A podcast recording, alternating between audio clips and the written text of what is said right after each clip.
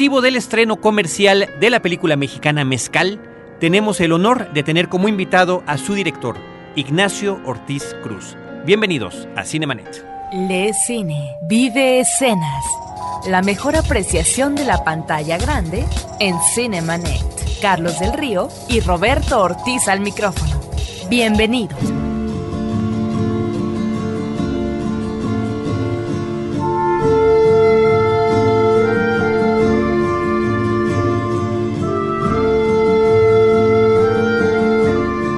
Le recordamos a todo nuestro público que nuestro portal principal es www.frecuenciacero.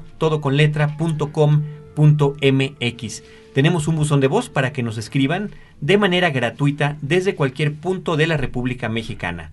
01800 087 2423. 01800 087 2423. Únicamente digan que su mensaje es para Cinemanet. Para aquellos que nos escuchan desde otros lugares, el correo electrónico es promociones.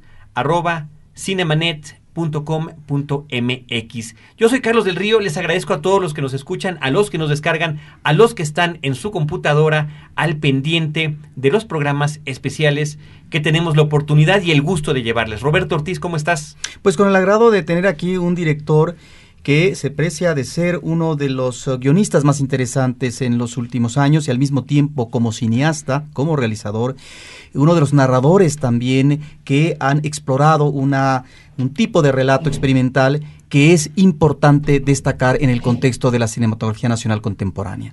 Ignacio Ortiz Cruz, nos da muchísimo gusto que estés aquí compartiendo los micrófonos con el público de Cinemanet. Muchas gracias por la invitación. Muchísimas gracias a ti por llegar a nuestro espacio. Y antes que cualquier otra cosa, bueno, reiterar al público, la película Mezcal está actualmente en cartelera, es en la cartelera comercial, esto es, está también en Cineteca Nacional.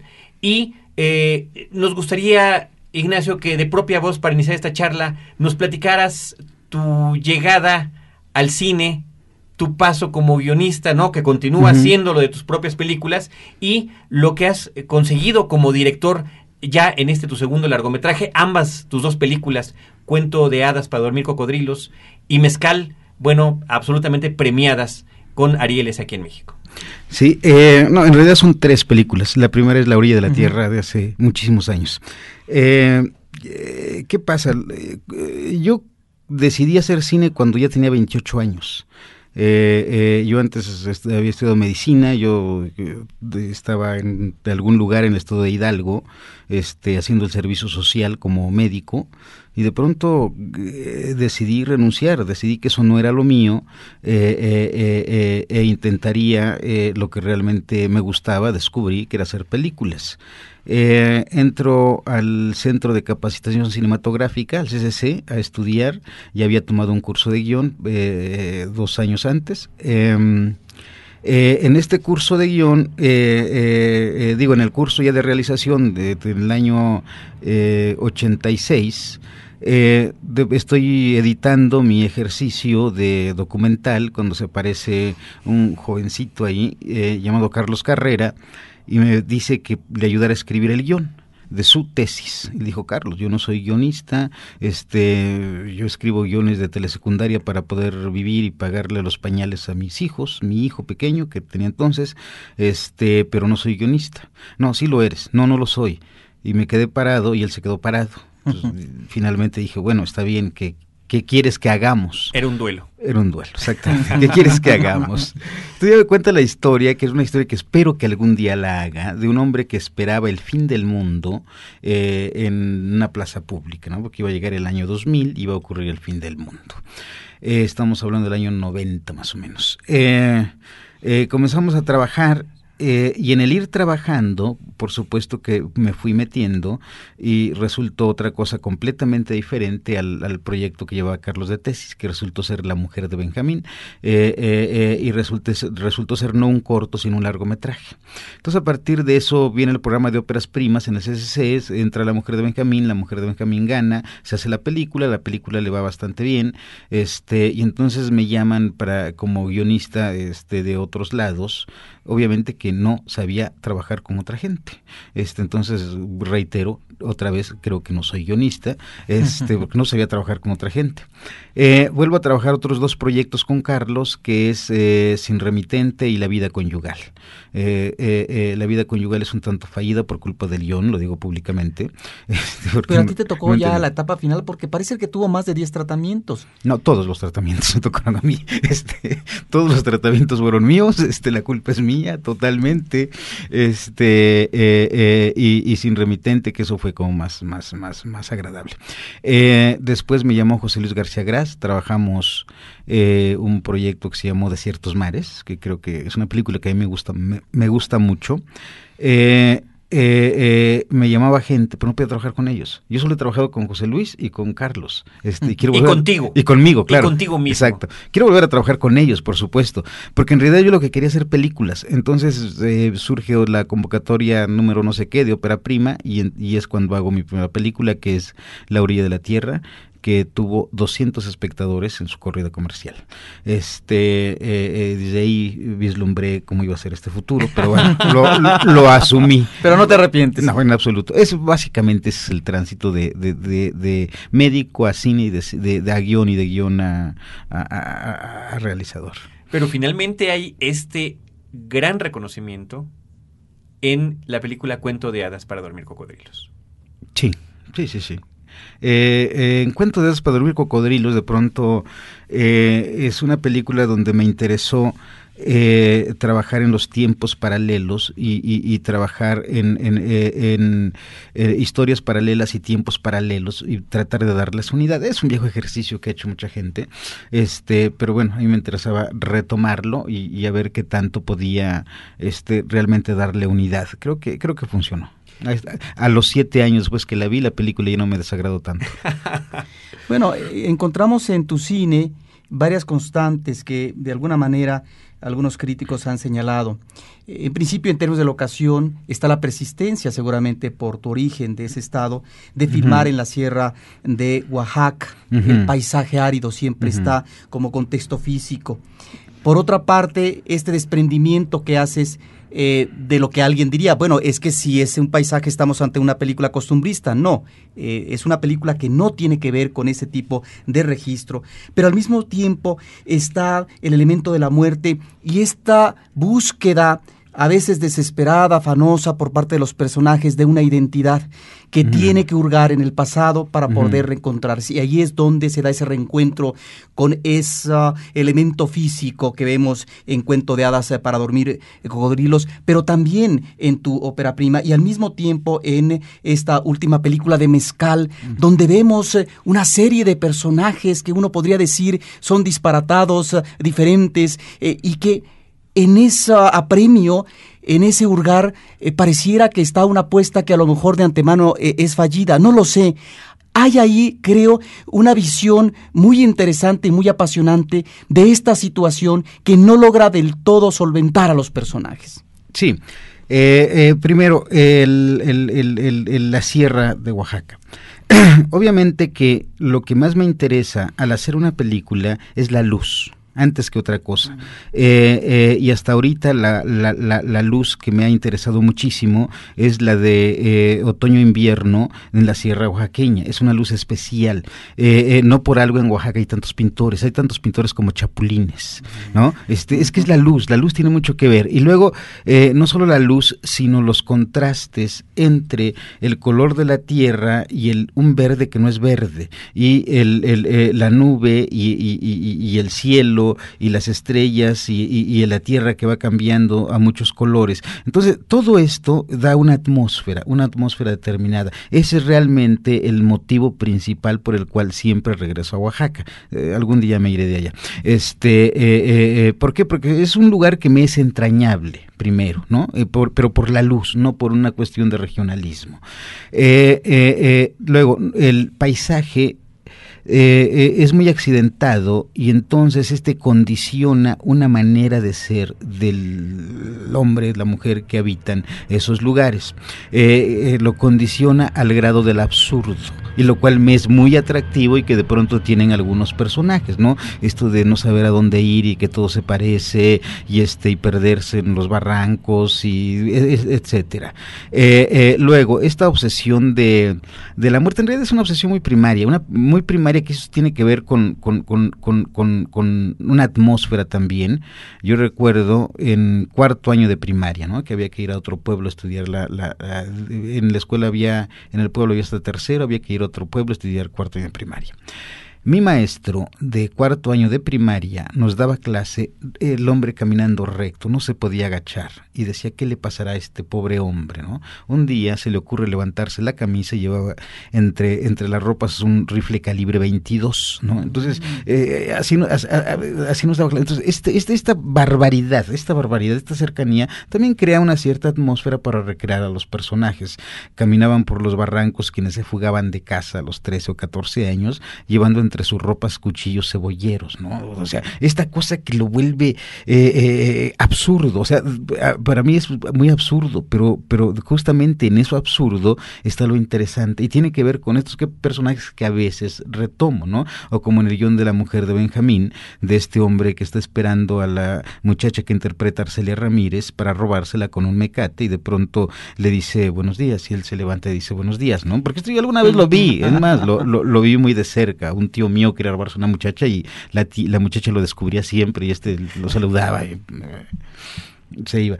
Este, y, y, y, luego, la otra cosa que mencionas tiene mucho que ver con algo que sí me interesa, que es asumir el mestizaje. ¿no? Entonces, a partir de eso, yo me quito del folclore, que es algo que sí he tratado de hacer. Eh, eh, no, por, no por rechazo a eh, los tipos, porque ya, ya, mencioné que al contrario, los asumo y les tomo su absurdo y, me encanta cómo son y, a partir de eso los construyo. Bien, pero lo que no me gusta es una visión folclórica, porque es una visión alejada y es una visión paternalista. Entonces yo siempre he dicho que lo que hay que tratar es de entender que en este país somos mestizos antes que otra cosa, ¿no? Entonces por supuesto que van ahorita a decir muchísimas gentes eh, que no, que, que, hay razas indígenas. Perfecto, por supuesto, genéticamente las hay, pero desde un punto de vista intelectual y conceptual somos mestizos. Nos ha hecho mestizo, uno, el idioma, dos, eh, eh, la religión, tres, Televisa y cuatro, la Coca-Cola. O sea, no, no, no, no tenemos vuelta de hoja, ¿sí? asumamos. Entonces por ahí está ese de entender al personaje y tratar y que de pronto no puede estar y necesita un, un punto más, una reflexión. Pero el personaje, perdón, también dentro de un contexto histórico, en Cuento de Hadas, y lo manejabas muy convenientemente a propósito de lo que podría ser el costo de producción, diferentes momentos en la historia, desde la intervención francesa, pasando por la época de Benito Juárez, después la revolución, y problemas eh, ya más eh, de aterrizaje eh, contemporáneo a propósito de la emigración que seguramente es de esta región, aunque no esté identificada, digamos a veces, eh, para los Estados Unidos. Se está hablando de cómo se arrastra una problemática a partir de una situación eh, precaria que se vive desde hace muchos siglos. Sí, eh, en Cuento de Hadas, la, la, el, el, tomar como recurso las diferentes etapas históricas del país fue un recurso para poder unir los diferentes tiempos que habitaban, que vivían, que en que vivían vieron estos personajes que pertenecen a una sola eh, eh, eh, descendencia, digamos, ¿no? Que vienen uno detrás de otro, una sola línea de, descendencia. Entonces yo decía, ¿de qué manera vamos a, darles unidad? Le busqué 20 mil puntos y de pronto dije, claro, han vivido un determinado tiempo, ¿qué ocurría en ese país, en el país en ese tiempo? Y a partir de eso es como empecé a darle, a darle, a darle unidad a partir de pequeñas anécdotas anécdotas como la compra del nombre durante el, durante la reforma, este eh, durante la revolución, digo la intervención francesa. Yo yo en el guion tenía escrito y entonces un batallón de 500 soldados atraviesa la colina y entonces dije, ¿y de dónde tenemos dinero para vestir a 500 soldados? Número uno. Número dos, la comida, bla, bla, bla, cuestiones de producción. ¿Cómo lo resolvemos? Pongamos a uno cantando la marsellesa. Uno, uno, uno, uno, uno, Es que es bello, termina siendo absolutamente bello, ¿no? Sí, sí, sí, sí, sí. Y encontrar, y creo que esto es lo interesante de una plática con el director de una película que además la ha escrito, ¿no? ¿Qué es lo que estaba, cuál fue la concepción original y cómo por distintas razones, termina uno con una decisión que se convierte también en estética. Exactamente, y, luego se vuelve consecuente eh, nuevamente con los, con los, con los, eh, la época de la revolución. En la época de la revolución eh, sí tenía la posibilidad, el guion decía exterior, camino, tarde. Eh, vemos varios árboles y de ellos cuelgan muchísimos eh, soldados y revolucionarios de uno y otro lado. Eh, viene otra vez este, unos 10 o 15 jinetes a caballo, ¿no? Bien, pude haber conseguido tres o cuatro colgados, ¿sí? Pero al pensar en la otra historia que ya la había resuelto de otra manera, dije, no, que aparezca un solo jinete. Y, funcionó, y funcionó otra vez. Eh, eh, eh, el, arriero que los va uniendo, estos personajes, esta idea que mencionabas hace un rato de la migración, que también viene de, una cosa de mi padre. Mi padre fue bracero en los Estados Unidos en el año, en los años 60, a finales de la guerra de Vietnam, no, durante la guerra de Vietnam, este, y la primera imagen que tengo de él eh, eh, yo niño, no sé qué edad tendría, es él regresando por un camino vestido con un impermeable amarillo. Sí, o sea, es lo más absurdo que te puedas imaginar. Entonces me ocurrió retratarlo y poner al personaje que regresa vestido con un uniforme amarillo. Y mi padre trajo a la ranchería la pequeña radio y se juntaban todos los tíos en la tarde a escuchar radionovelas. Y posteriormente yo hice radionovelas en Radio Educación.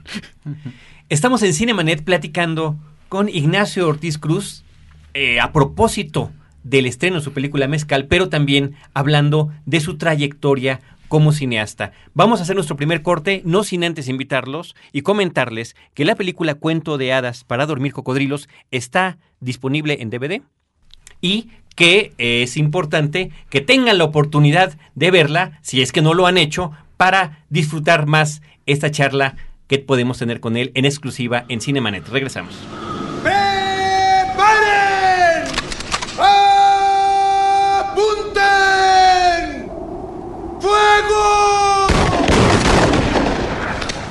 Quiero que te mueras nunca. No podríamos vivir sin ti. Dicen que Cristo heredó los malos sueños de su padre. No quiero que nuestro hijo herede mis pesadillas.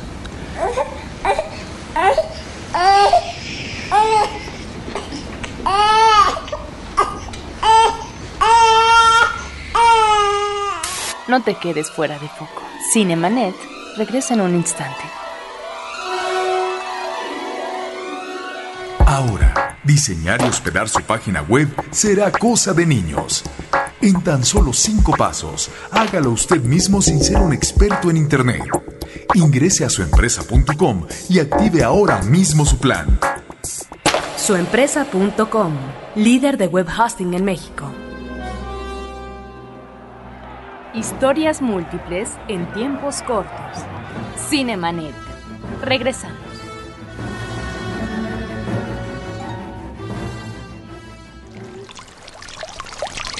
Porque pasa el caminante y se lleva el mejor racimo, se lleva el mejor racimo. Ya te dije que las uvas no siembres en la barranca. Continuamos en Cinemanet platicando con el director y guionista Ignacio Ortiz Cruz. Quisiéramos que nos comentaras, Ignacio, eh, dentro de lo que tú consideres permisible, ¿cómo contarle al público que aún no ha visto Mezcal la anécdota? ¿De qué se trata la película? Eh, sí, eh, Mezcal trata la historia de seis personajes eh, eh, eh, desconsolados, es decir, que no hayan consuelo en su vivir, ¿no? viven de esta manera y de pronto se encuentran coincidentemente en un lugar llamado El Parían, donde hay una cantina llamado El Farolito, donde se vende mezcal. Nuestros personajes hallan ese consuelo que necesitan con los demás personajes que llegan y fundamentalmente con el mezcal. Eh, y a partir de esto cada uno ya eh, puede asumir su destino este, de una manera más agradable, aunque eh, para algunos terminará de manera trágica. Eso es básicamente la línea argumental, digamos, de Mezcal, donde tratamos, donde traté o me interesó tratar el tema del el desconsuelo y la necesidad de hallar consuelo en los otros para poder vivir, que creo que es algo importante que, sobre lo cual eh, se debería de reflexionar. No puede andar uno solo por la vida, menciona uno de los personajes, el taxista, justamente al inicio de la película, ¿no? Exactamente, no se puede andar solo por la vida porque no es humano, no somos el, ni leones, ni elefantes, ni caballos, ni nada, somos seres humanos que necesitamos contarle al otro lo que nos está pasando, lo que vimos, etcétera, eh, eh, esa necesidad de entablar esa relación, puedes llamarle amorosa o como quieras, pero es esa necesidad eh, eh, recuerdo ahora eh, una entrevista que le hice a José Saramago en alguna una serie que hice por allá y le pregunto, don José Saramago, dígame usted por favor, ¿qué es el hombre? Saramago guarda silencio unos segundos, piensa y contesta, el hombre es un cuento que cuenta cuentos. Y creo que eso es fundamental. En ese, a ese entendimiento me refiero, ¿no? Eh, y, por ejemplo, en, en, Mezcal, la niña que le da de beber a su padre para que, vea cosas y le cuente. O sea, esa necesidad de estemos juntos a través de las cosas que me cuentas, ¿no? De esas cuentas, de esa invención del mundo, de esa tu visión del mundo, de ese tu sentimiento del mundo, para poder entender dónde estamos parados, ¿no? A partir de eso, de contar cuentos. Creo que eso es fundamental. En eso de contar cuentos, Ignacio, lo haces como guionista, lo haces como director, pero también lo hacen tus personajes. Roberto Ortiz ya mencionaba algunos de los eh, elementos que encontramos en tus películas. Yo veo aquí esta relación en Cuento de Hadas para dormir cocodrilos, en Mezcal, de los hombres que cuentan cuentos. Es aquel que va viajando, dedicándose a eso, aquella mujer que parece que ha estado siempre en el pueblo y sabe lo que le ha pasado a todo mundo, como comentas ahora en Mezcal, ¿no? El, la, niña que quiere que su papá se los cuente y eh, otro elemento es el manejo de los tiempos dentro de este contar de los cuentos, ¿no? Ahora, por allí también está el asunto de los sueños, que son otro tipo de cuentos. Exacto. Cuéntame qué soñaste. Pide, implora a ese personaje que ya no sueña, ¿no? Exactamente. Y el personaje de Mezcal, el de Dagoberto, dice, a lo mejor yo soy producto del sueño. De alguien que me está soñando. De alguien que no, ha despier no, no despierta, ¿no? Exacto. Y aquí continuamos. Exacto. Eh, eh, eh, también no olvidemos a los viejos que están dando vueltas y que le dicen uno al otro, oye, cuenta un cuento para sentir que al menos que avanzamos, que pasa el tiempo, ¿no? Y el otro dice, bueno, te voy a contar otra vez mi historia y comienza a contarle su historia, eh, que es nieto o bisnieto de Maximiliano. Y que Maximiliano es un personaje que también referencia en, estas dos películas, exactamente, ¿Qué obsesión traes con él? es un personajazo Maximiliano, Maximiliano y es una gran época de la historia de México, esta confrontación entre seres completamente solos, un desterrado Maximiliano y otro desterrado Juárez, y de pronto imagínate que se ven, se ven, son enemigos, son seres muy solitarios en ese momento. Juárez alejado de su familia, el otro alejado de su familia, y los dos que finalmente coincidían pero no tenían que, pactar porque no era normal. O sea, son unos personajazos. Y ahí está otro personaje que algún día serán unas cosas o alguna cosa, que es Santos Degollado, un personaje, un mm. general que siempre perdía todas las batallas, ¿no? Era que era maravillosa esa época. Este, y luego, los sueños. Eh, eh, yo creo que los sueños es parte de ese otro cuento que también te une eh, a la vida. todo, todo, es para poder estar, para poder aterrizar.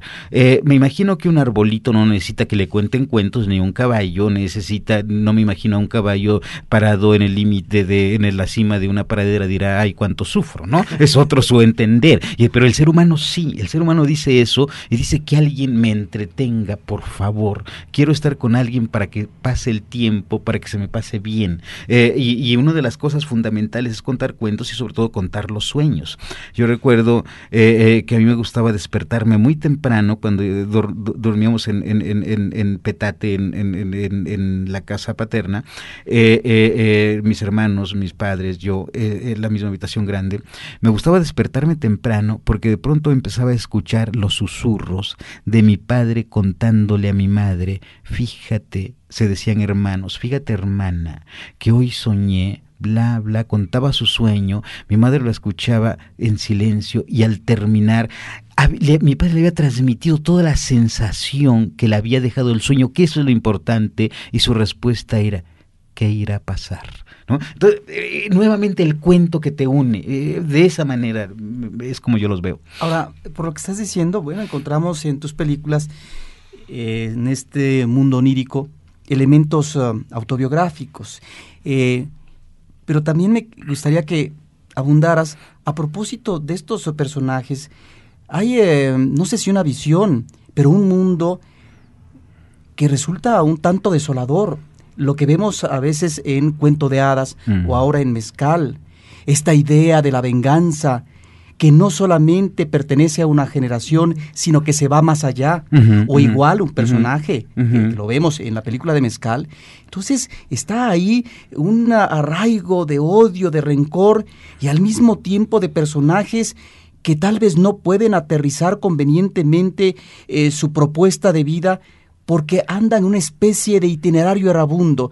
Esto me parece que es fundamental en tu cine y quisiera que nos platicara sobre ello. Sí, mira, mi punto de partida para esto eh, eh, es, un cruce de caminos, que lo llamo así, que es, número uno, me interesa profundamente la relación padre e hijo, porque es una transmisión no solo genética, sino una transmisión de una visión del mundo, de un ceder, una estafeta para poder modificarla número uno. Número dos, eh, eh, en el otro, esto, esto, esto, es desde un sentido vertical. Ahora, desde un punto de vista horizontal existe la relación con los hermanos, que es el compartir, el convivir, eh, esta, esta relación padres e hijos, y ahí se, se, se se hace un cuadro. Bien, en este punto eh, sería como la armonía perfecta, pero como eso no conmueve la armonía, ¿sí? hay que poner drama, como, por eso los griegos inventaron la tragedia, y entonces hay que eh, tiene que haber una transgresión en este orden horizontal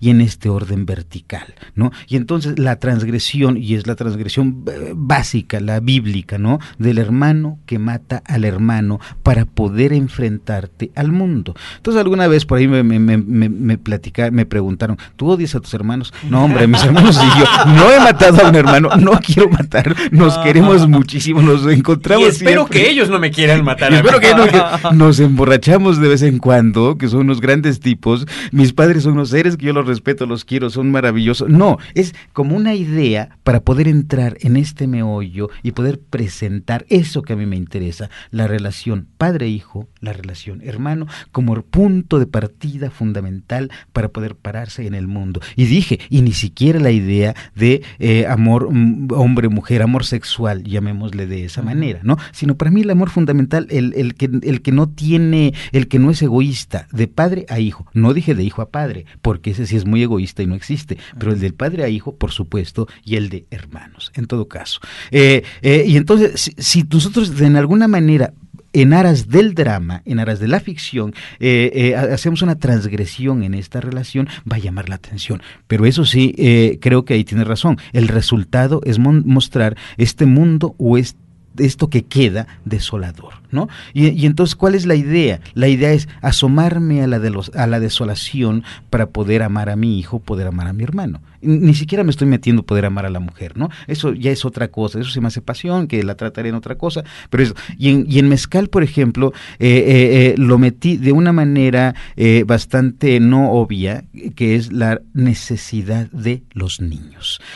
tenemos nosotros a la niña que le da de beber a su padre para que le cuente cuentos y la niña pueda vivir. La necesidad de contar cuentos a los niños porque ellos son felices, número uno. Número dos, la niña extranjera que llega y la, la abraza el padre y por, por, por no despertarla, por no despertarla, se quedan en este lugar. Y luego la otra cosa que es la relación entre los dos personajes protagónicos, que es la idea alguna vez de un hijo. ¿No? Dice, ¿cuántos hijos dejamos, medios hijos hemos dejado tirados en no sé dónde, no sé dónde, no sé dónde? Que es lo único que podría darles unión, ¿no? Con esto no estoy diciendo que eso es la vida, no, es el punto para llegar a otra cosa. Y está ahí también el personaje que nunca tuvo hijos. Exactamente. Porque anduvo siempre en el trayecto. ¿no? Exactamente. Y entonces el, el fratricidio se convierte entonces en un elemento de tu cine. Exactamente. En, sí. en- en Eh, estas películas. Sí, en estas películas, por supuesto. Por supuesto, porque eh, me parece interesante, me parece fundamental.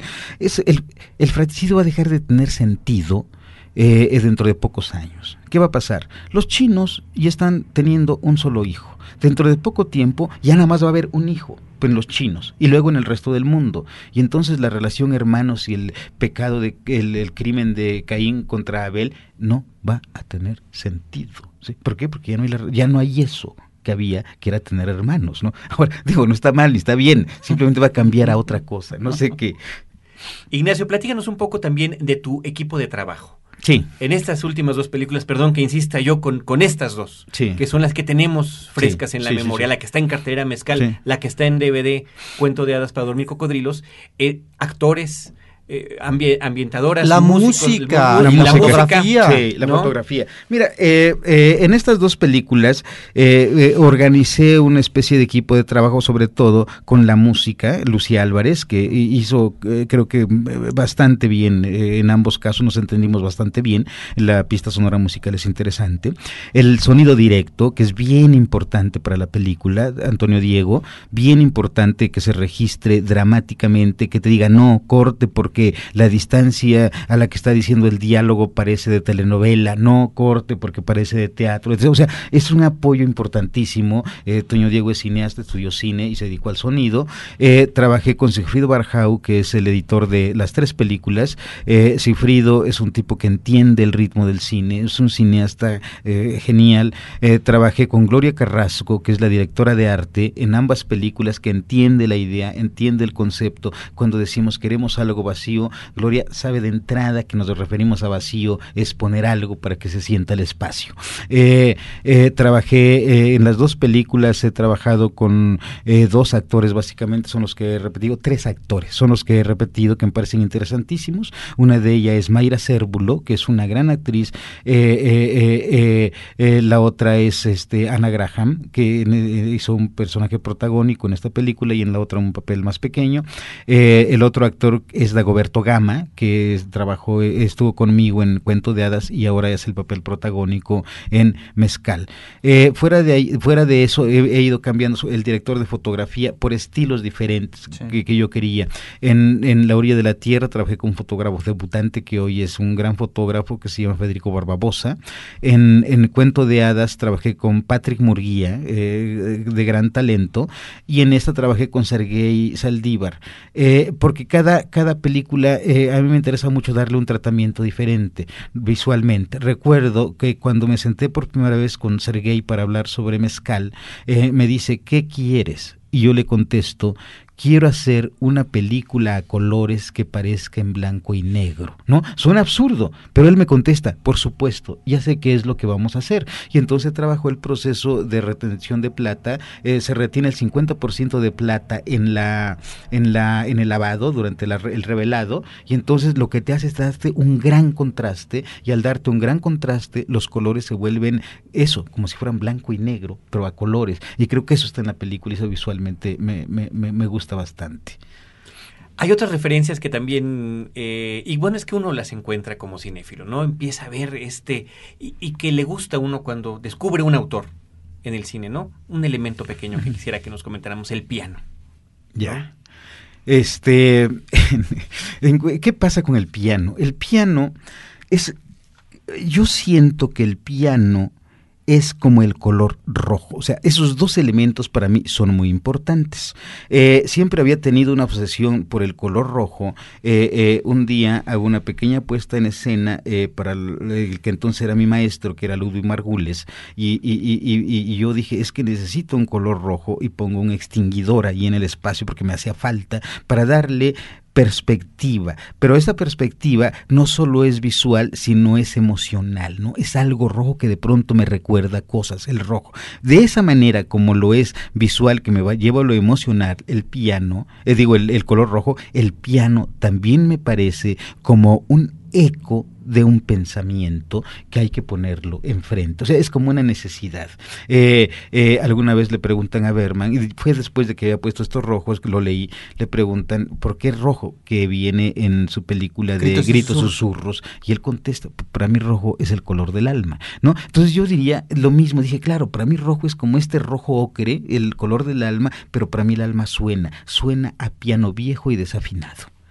Ahora, en Ignacio Ortiz encontramos un cineasta temáticamente y narrativamente muy original en el cine contemporáneo mexicano. Esto hay que destacarlo, pero habría que preguntar cuáles son las influencias, eh, si es que existen por parte eh, de Ignacio Ortiz como cineasta, o los cineastas que admira eh, en el contexto internacional. Ya alguien por ahí ha mencionado, pues que en el aspecto del mundo onírico está Buñuel, pero al mismo tiempo narrativamente podía estar Tarkovsky, o por qué no los hermanos Taviani. Eh, sí, mira, yo creo, mira, eh, eh, eh, antes que los hermanos Taviani, creo que está el western. Que es algo? Yo soy un fanático del western y sobre todo de John Ford y de, y de este western crepuscular que hacía Sam Peckinpah, con sus personajes cínicos, solitarios y perdedores, ¿no? Que me, me encantaban. Este, eh, luego del western eh, vienen eh, eh, eh, los, los que fueron para mí grandes maestros por haber formado una cuestión de contemporaneidad cuando me tocaba verlos, que son por supuesto Fellini, que son por supuesto Kurosawa, que son por supuesto Berman, eh, eh, y por supuesto Buñuel, eh, que son como los fundamentales. Eh, los hermanos Taviani, realmente he visto pocas cosas de ellos. Es, me gusta el padre, Padre Padrone, ¿cómo se llama esta película? Padre, Padrone, Padrone, sí. sí, este, y otras dos por ahí, pero, pero yo creo que mis referencias son las otras, pero la referencia básica, la más animal de todas, es el western. Pues queremos eh, agradecerte, Ignacio, que hayas tomado el tiempo para platicar con nosotros, con el público de Cinemanet, acerca de tu cine, de tus influencias, de tus inquietudes. Y claro, creo que es, es muy grato escucharlas de viva voz y poder entenderlas un poquito más allá de lo que teníamos. ¿Tienes algunas palabras finales para nuestro auditorio? Sí. Eh, eh, eh, eh, uno, a mí me interesa que el cine lo vea la gente. Yo no hago cine para ganar dinero, lo hago el cine para que lo, vea la gente, me interesa, quiero. ¿Por qué? Porque establezco de alguna manera una comunicación y como dirían los viejos escritores, eh, frase ya manida y trillada, eh, eh, ¿por qué escribes? Y ellos contestaban, para no estar solo. Lo mismo, yo hago cine para eso, es decir, para que lo vea la gente. Y entonces en aras de esto, ya hice la película, ya la terminé, ya la distribuí, ya la llevé a las salas, ya la puse en las pantallas y ahora ya les estoy avisando al público que ahí está la película. La otra parte, el que haya o no haya gente que la vea, creo yo que es responsabilidad ahora sí del espectador y tiene que tomársela en serio y ser responsable para que tenga derecho a buchear, a criticar y a exigir. Pues el cine es para compartir y como reiteramos lo que dice tu personaje, no puede andar uno solo por la vida. muchísimas gracias, muchísimas gracias a todos los que escuchan Cinemanet, a los que nos descargan, a los que nos escuchan en línea, a los que también nos escuchan en la versión radiofónica. Recuerden, Cinemanet dos veces a la semana en su versión de podcast en www.cinemanet.com.mx y en vivo en la zona metropolitana de la Ciudad de México los jueves a las 10 de la noche en Horizonte 107.9 FM del Instituto Mexicano de la Radio con cine, cine y más cine.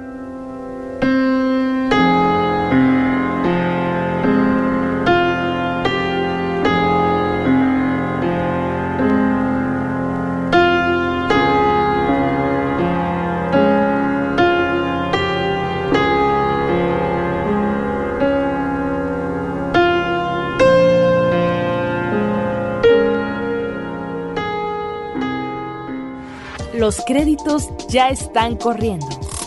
Cinemanet se despide por el momento. Más en una semana. Vive cine en Cinemanet.